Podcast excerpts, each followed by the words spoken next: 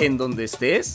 Bienvenido al podcast de Grupo Unidad. Gracias por hacer clic. Quédate hasta el final y así estudiar juntos la palabra de Dios. Hoy estamos por compartir algo que creo que será muy confrontador. Necesitan tener su Biblia listo, eh, alguna pluma para estar anotando, porque hoy va a ser un mensaje un poco fuerte, directo, pero creo que vamos a hablar de los tiempos que estamos viviendo. Y el, título del mensaje que yo le puse es La batalla por la mente. No la batalla de la mente, sino la batalla por la mente. Entonces, antes de empezar, ¿por qué no empezamos orando? Señor Jesucristo, estamos listos, dispuestos y disponibles para escuchar la voz tuya y para que nuestro corazón sea retado, confrontado y transformado. Ya no son tiempos para jugar, Señor, es tiempo para que la iglesia realmente tome su lugar. En el nombre poderoso de Jesucristo. Amén. Amén. Hay tres pasajes importantes para iniciar. Voy a iniciar con Primera de Crónicas 12:32. Luego voy a brincar a Mateo 16, 2 y 3. Y finalmente Segunda de Corintios 10 del 3 al 5. En el inter del mensaje habrá muchos más eh, eh, pasajes que voy a estar dando o refiriéndome a ellos. Entonces eh, prepárate para anotar lo que vamos a estar hablando. Entonces vamos al, primero en, Crónicas. Primera de Crónicas 12, 32 dice así. De la tribu de Isaacar había 200 jefes junto con sus parientes todos estos hombres entendían las señales de los tiempos y sabían cuál era el mejor camino para Israel. Ahora nos brincamos a Mateo capítulo 16 y Jesús hablando con los religiosos, porque la religión tiende a confundirse en todo su sistema. Versículos 2 y 3 dice, y él respondió, ustedes conocen el dicho, si el cielo está rojo por la noche, mañana habrá buen clima. Si el cielo está rojo por la mañana, habrá mal clima todo el día. Saben interpretar las señales del clima en los cielos, pero no saben interpretar las señales de los tiempos. Importante pasaje y confrontador que Jesús hace. Y el tercero que quería leerles para dar inicio es Segunda de Corintios 10, del versículo 3 al 5 dice, somos humanos, pero no luchamos como lo hacen los humanos. Usamos las armas poderosas de Dios, no las del mundo, para derribar las fortalezas del razonamiento humano y para destruir argumentos falsos. Destruimos todo obstáculo de arrogancia que impide que la gente conozca a Dios. Capturamos los pensamientos rebeldes y enseñamos a las personas a obedecer a Cristo dice otra versión, derribando argumentos y toda altivez que se levante en contra del conocimiento de Dios. Estamos viviendo unos tiempos muy distintos. Eh, la, la, realidad, tiempos en los cuales ya no debemos de jugar a la iglesia o a la religión. Hay muchos que siguen jugando a me gustaba mucho nada más estar en la iglesia. No es tiempo para estar jugando a la, decía mi padre, a la iglesita. La verdad es tiempo de hacer, de tener un encuentro verdadero y genuino con Dios. Se está eh, viendo en incremento una lucha por la mente, tratando de cautivar nuestros pensamientos y, romper el pensamiento de aquello que piensa en el Señor. El, el, humanismo en la escuela está infiltrada las escuelas con humanismo. De hecho, estamos viendo hasta en la política, en los negocios, negar totalmente a Dios. Y estamos viendo consecuencias en la sociedad de todo eso. E, e, el aborto va en incremento en nuestra nación, e, están redefiniendo la familia, muchas cosas que están sucediendo. Pero con todo eso vemos la decadencia moral que nos ha llevado a eso. y la realidad eh, todos ahora llaman lo bueno malo y lo malo bueno. O sea, eh, eh, estamos en, una, en un momento tan difícil. Hubo un momento en la historia donde sabían que la iglesia era la solución para la sociedad. Entonces grandes políticos, reyes se dirigían a la iglesia para buscar solución. Sin embargo, hoy en día lo negamos totalmente y mucho menos si traen la palabra de Dios. Y Jesús profetizó de estos tiempos. La realidad es que Él estuvo hablando de estos tiempos y, y si ustedes me acompañan a Mateo capítulo 24, Él está hablando y contestando dos preguntas que le hacen los discípulos. Él, él había hablado sobre la destrucción del templo y sobre... Eh, eh, y cuando dicen eso, le hacen la pregunta, ¿y cuándo serán estas cosas? Y sobre todo el fin de los tiempos. Dos preguntas. ¿Cuándo será la destrucción del templo? ¿Y cuándo es el fin de los tiempos? Y Jesús responde, y ustedes pueden leerlo en, su tiempo que, puedan tener, pero yo quiero enfocarme en versículo 37 en adelante. Cuando el Hijo del Hombre regrese, será como en los días de Noé. En esos días, antes del diluvio, la gente disfrutaba de banquetes, fiestas, casamiento, Curiosamente, el único tiempo donde uno se recuerda de Dios es cuando se va a casar, porque quiere la bendición de Dios. Nunca más vive eh, la vida que Dios pide de uno, pero en ese momento quieres la bendición de Dios. Dice fiestas y casamiento hasta el momento en que Noé entró en su barco. La gente no se daba cuenta de lo que iba a suceder hasta que llegó el diluvio y arrasó con todos. Así será cuando venga el Hijo del Hombre. Fíjense, no tenían ni idea de lo que estaba pasando. No, no sabían las señales de los, de los últimos tiempos.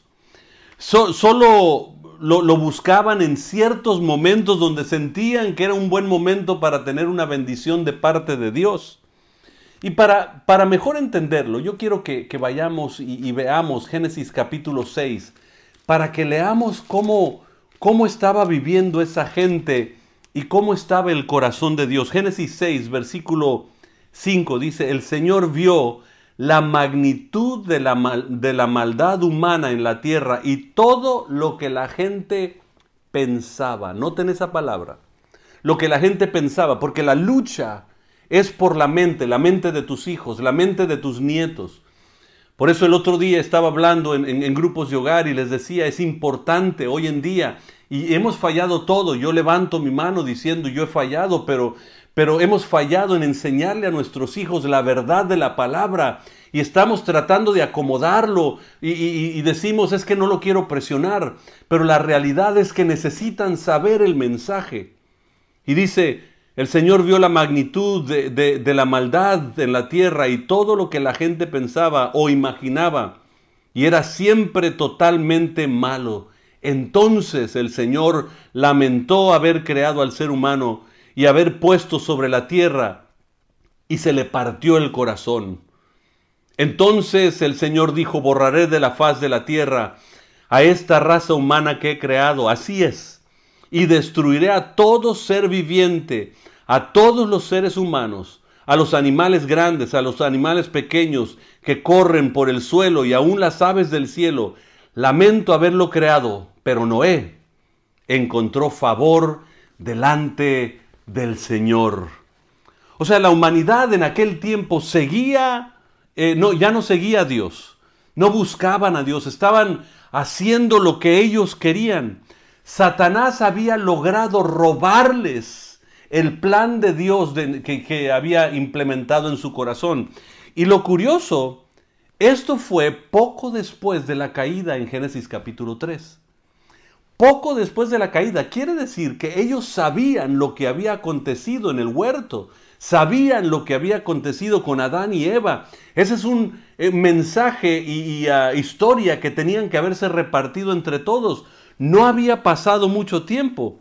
Entonces, pero aún así se habían alejado de las cosas de Dios.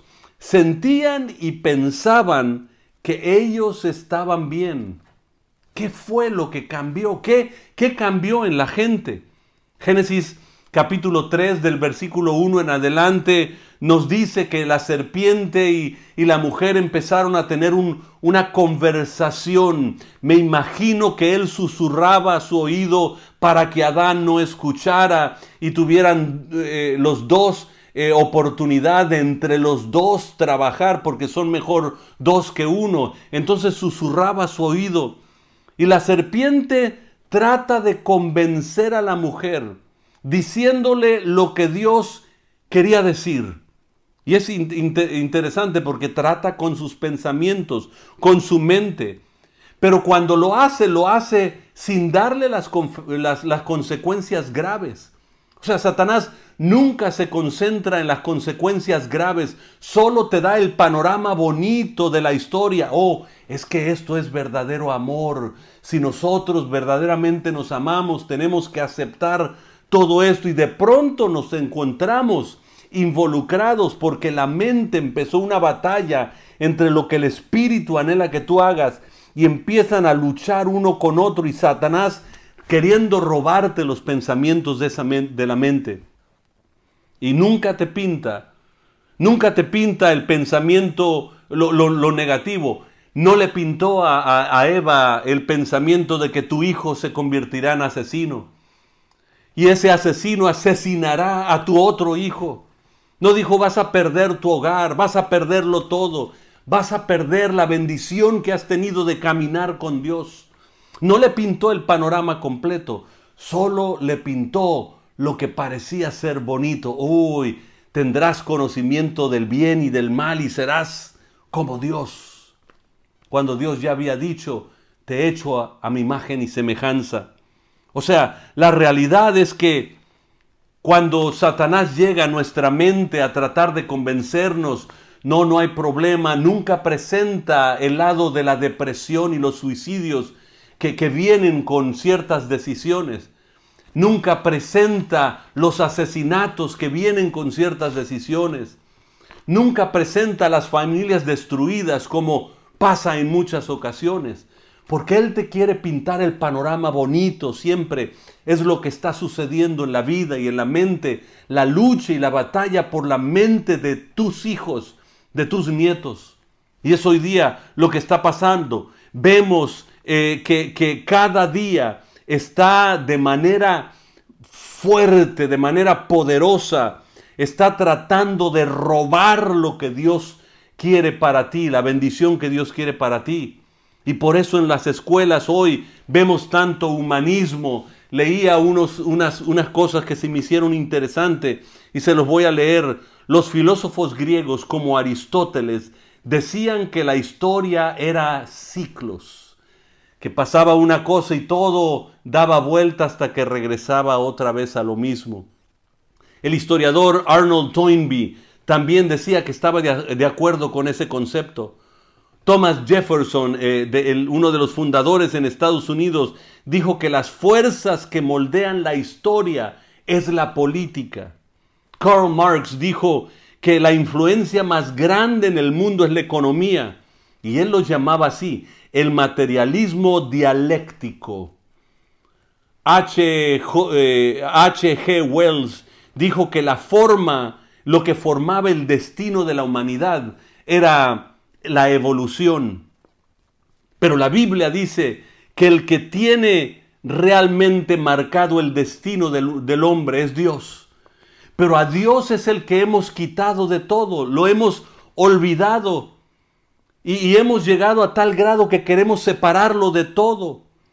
Hemos llegado a creer que nosotros como sociedad, como personas, podemos determinar entre lo bueno y lo malo yo lo puedo hacer, no necesito nada más. Muchos dicen que la verdad es relativa. También dice que la maldad también es relativa, depende de tu cultura o tu formación.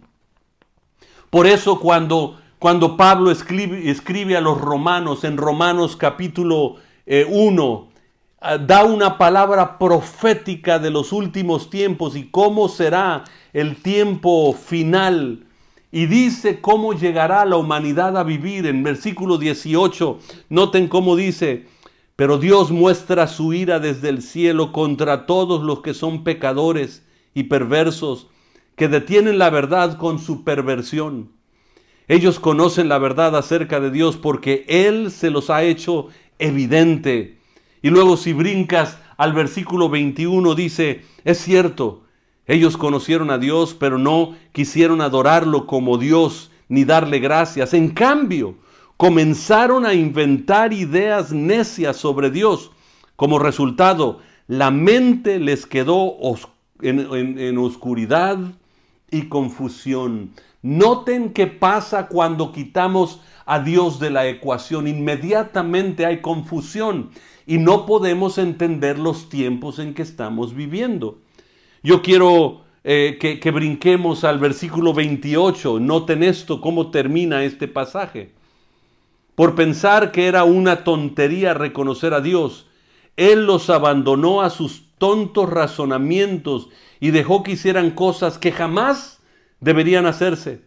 Se llenaron de toda clase de perversión, pecados, avaricia, odio, envidia, homicidios, peleas, engaños, conductas maliciosas y chismes. Son traidores, insolentes, arrogantes, fanfarrones y gente que odia a Dios. Inventan nuevas formas de pecar y desobedecen a sus padres. ¿Suena todo eso como que estamos hablando de hoy en día? Porque he hablado con mucha gente de que, cómo se vivía antes y decían, no, aún en mis tiempos todavía se respetaba mucho al Padre. Y hoy en día, cada día ha ido incrementando todo eso, la falta del respeto, el chisme, el odio, los pleitos. Es parte de lo que estamos viviendo porque vemos ahora una generación que está haciendo lo mismo que Génesis capítulo 6, que de lo que pasó en Génesis capítulo 3 de lo que Jesús habla en Mateo capítulo 24. Estamos viendo lo mismo pasar. Eso significa que si estamos viendo las cosas como los, los, el, el pueblo de Isaacar, la gente de Isaacar, estamos entendiendo que los tiempos que estamos viviendo, estamos viviendo cerca, cercano al tiempo de la venida de Jesucristo. Yo sé que me dirán que exagerado hablar de eso. No, no, no. Yo sé que si mi padre estuviera sentado en esta silla predicándole este día, estaría diciendo lo mismo, Jesús viene pronto, puedo oír sus pasos que están acercándose a nuestra puerta. Si podemos escuchar y ver las señales, podemos preparar nuestro corazón, llenar nuestras lámparas de aceite para poder nosotros compartir el amor verdadero del Señor. Porque estamos viendo la decadencia moral. Estamos viendo que el aborto se ha convertido en algo normal por protección a la mujer. O sea, nadie le importa el bebé, es la protección de la mujer. O sea, la redefinición de la familia. ¿Por qué? Porque si hay amor, ¿cuál es el problema? Todo es normal. Y de pronto vemos la ignorancia y la apatía en cuanto a Dios, porque el momento que metes a Dios dice, ah, no, ya sé lo que tú vas a decir, porque tú crees en Dios. Y es curioso, dice, no, no queremos, cuando tiene que ver con estas decisiones, no queremos nada con Dios porque esa es religión. Y lo mismo pasó en Marcos capítulo 5. Jesús llega a una región llamado Gadara y de pronto un endemoniado que pasó años de esa manera, viviendo eh, ajeno a la gente, eh, viviendo en, lugares donde nadie quisiera vivir, solo morir. Y de pronto Jesús llega y tiene un encuentro con Jesús y es liberado inmediatamente. Ustedes conocen la historia. Eh, salen de él miles de, demonios y, entran a los, a los puerquitos y, se van y, se suicidan los puerquitos. Cuando ese eh, eh, ex endemoniado va y le cuenta a la gente lo que Jesús había hecho por transformar su vida, la gente inmediatamente se acerca a Jesús y dice, vete de aquí, eh, vienes a interrumpir nuestra economía, nuestra sociedad, la manera en que vivíamos, vienes a cambiar todo, no te queremos aquí. Y es exactamente lo que estamos viendo en la sociedad hoy en día. No queremos nada con el Señor. Entonces, lo que estamos haciendo es haciéndolo a un lado porque confronta nuestra vida, porque hay una lucha por nuestra mente. El Señor diciendo necesito, diciéndonos necesito que vivas mi voluntad y Satanás dice, "No, no, no, mira, acá está algo mejor para ti." Pero no nos presenta todo. Y los humanos siguen en lo mismo. Se vuelve a repetir la historia de Génesis capítulo 6 se vuelve a repetir la historia de lo que proféticamente en Marcos 24 Jesús está diciendo. Pero lo más interesante es que estamos haciendo lo mismo esperando otros resultados. La sociedad dice es que hemos avanzado mucho. La Biblia, es, Biblia eh, está atrasada en cuanto a tiempos, es para retrógradas. Y empiezan a decirte cualquier cosa, lo mismo que le dijeron a Jesús. Estás interrumpiendo nuestra manera de vivir, nuestra economía, nuestra tranquilidad. Ya estamos acostumbrados a esto. ¿Qué vienes a hacer? Pero sabes qué? Yo no puedo decir qué día regresa el Señor. Yo no sé qué día regresa. No podemos decir porque nadie sabe el día ni la hora. Eso es la realidad. Así dice la Biblia. Pero sí dice la Biblia que sí sabemos los tiempos como los hijos de Isaacar Sabemos los tiempos que estamos viviendo y este es el tiempo. Y yo te voy a pedir, si tú también crees que Jesús viene pronto, ahí mismo pon en, en, el chat, yo lo creo, yo creo que Cristo viene. Pon corazoncitos también para decir amén de esa manera conmigo. Yo no necesito que, estés de acuerdo conmigo, no. Yo sé lo que la Biblia dice y Dios me ha mandado en este día para compartirte a ti la palabra tal como es. Gústete o no, porque tiene que confrontar nuestras vidas, la mía al igual. Y curioso, porque hay algo en el corazón de los hombres que saben porque saben que algo está por pasar. ¿No se han dado cuenta?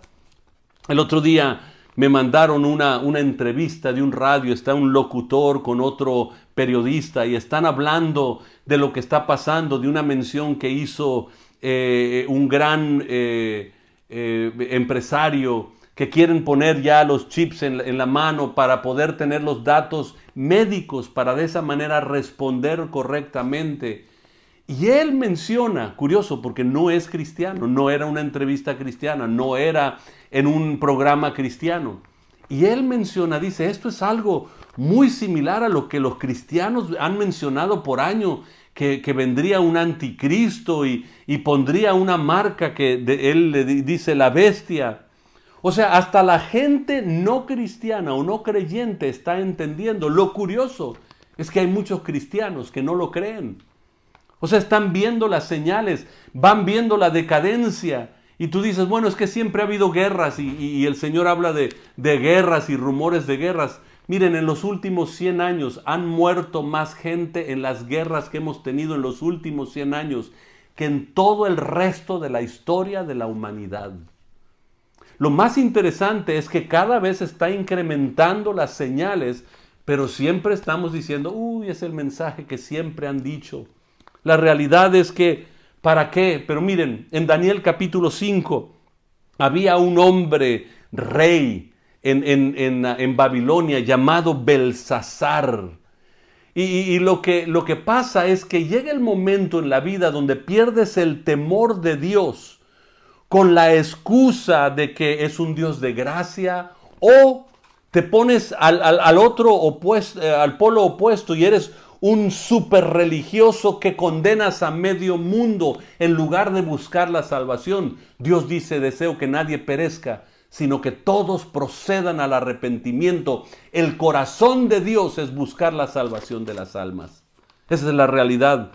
Pero Belsasar estaba en su reino, estaba gozando la, la bendición, las cosas que llegaban, pero sabiendo la experiencia de su antecesor Nabucodonosor. Le dijo qué sucedió, cómo llegaron las cosas que llegaron. Tomó de todos modos los utensilios del templo que Nabucodonosor había quitado y las usó para una fiesta y empezó a emborracharse con sus amigos en el palacio y estaban en fiesta usando los utensilios del templo cuando de pronto se aparece una mano de pronto y en la pared empieza a escribir algo, provocó un temor grandísimo en Belsasar. Y, de pronto después de escribir en la pared, pide que alguien lo interprete, pero nadie, ni sus más sabios podían interpretarlo. Pero fíjense, curioso, alguien sabía de que había un hombre de Dios, un profeta llamado Daniel, y mandan a llamar a Daniel. Qué curioso, que dentro de aquel paganismo, de todos modos sabían que había alguien que podía hablar de parte de Dios. Entonces llaman a Daniel y dicen, Daniel, necesitamos que tú interpretes lo que esta mano que se apareció puso aquí en la pared. Y él dice, te lo voy a interpretar. Esto dice, Dios te vio, Dios te pesó y la verdad te faltó. Por lo tanto, esta noche tu reino será quitado y otro pueblo tomará el reino. Y es curioso, porque después de haberle dicho eso, era un momento para arrepentimiento, para empezar a buscar a Dios. Y fíjense lo que hizo Belsasar. Tomó a Daniel, continuó la fiesta y dijo, vamos a, a promover a Daniel a una posición alta en el reino. Es todo lo que hizo. Siguió con indiferencia, siguió con su actitud, siguió con su fiesta. La iglesia, viendo señales de los últimos tiempos seguimos con nuestras fiestas, nuestra apatía espiritual. Reconocían Belsasar la verdad, pero no la entendieron. En Génesis capítulo 6 reconocieron la verdad, lo sabían la verdad de Génesis 3, pero no la entendieron. En Mateo 24, cuando Jesús está hablando, reconocieron la, verdad, reconocieron la verdad, pero no la entendieron.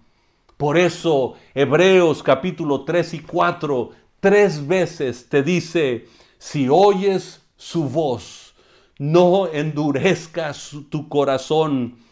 Es por ese corazón endurecido que vemos tanta desesperación, tanta depresión, tanto odio, celos, ira, pleitos, contiendas, las cosas no se arreglan simple y sencillamente por el, porque el corazón nuestro ha estado endurecido y queremos opacarlo tratando de decir, bueno, es que Dios es un Dios de gracia.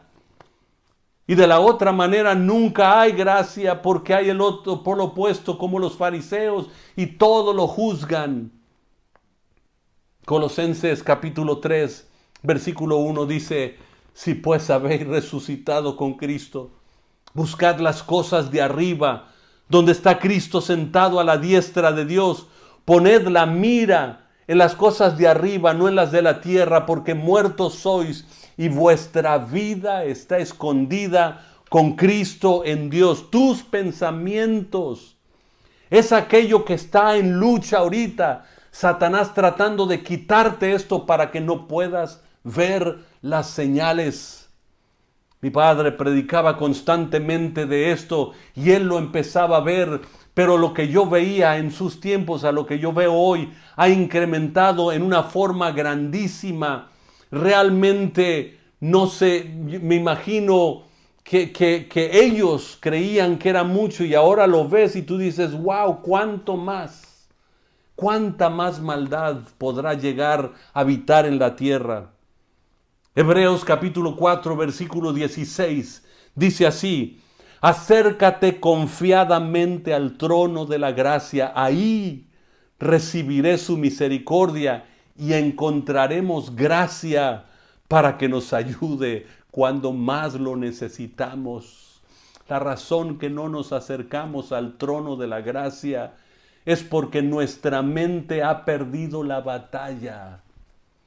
Mira, si ya no hay una batalla en tu mente es porque ya cediste a algo. Cuando tú estás en, en, el, en, el, en un momento y pecas, el Espíritu Santo llega a redarguirte porque Él está ahí. Pero si ya no te redarguye de pecado y puedes seguir cometiéndolo sin que te lleve a convicción de pecado, es porque ya dejó de haber lucha y una persona ganó. Se llama Satanás.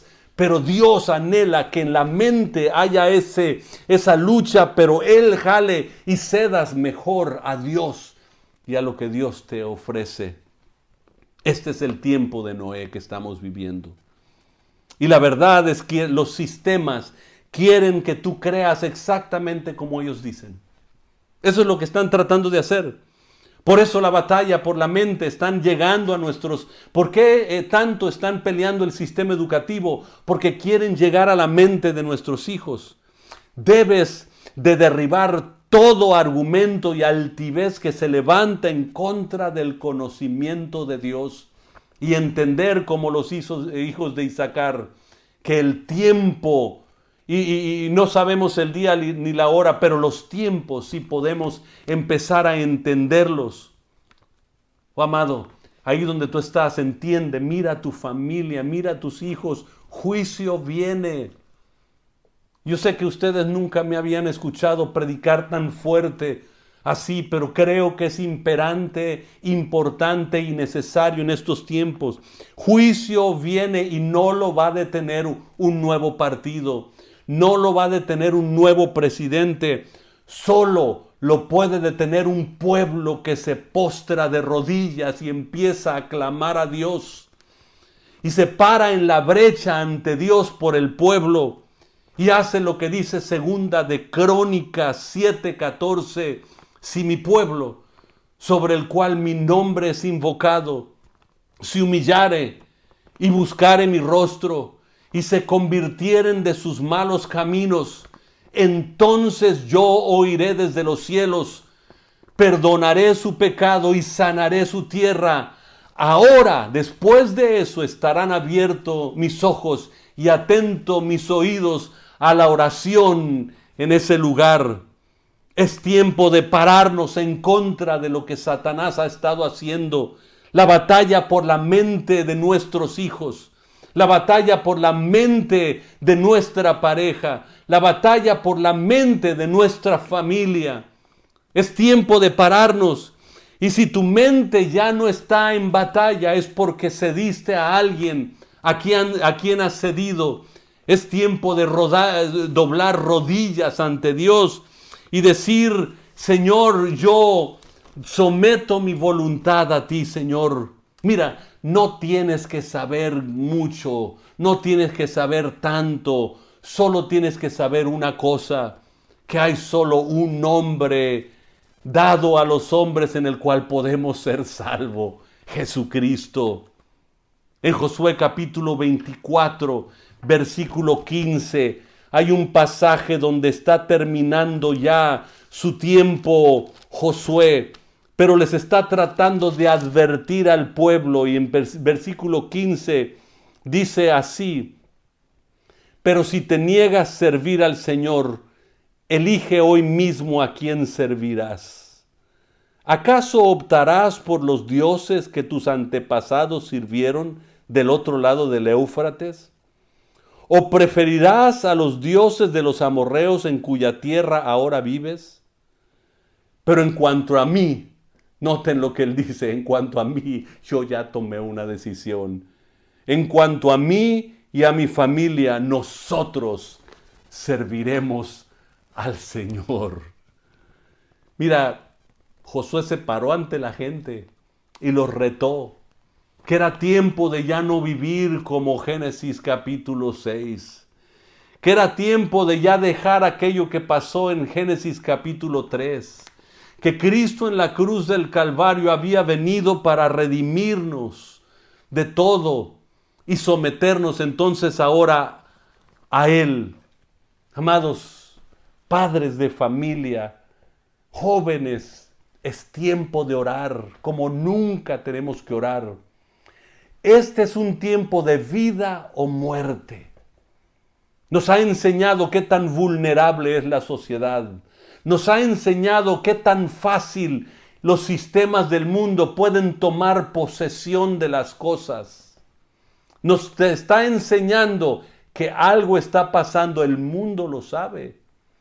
La tierra gime su redención.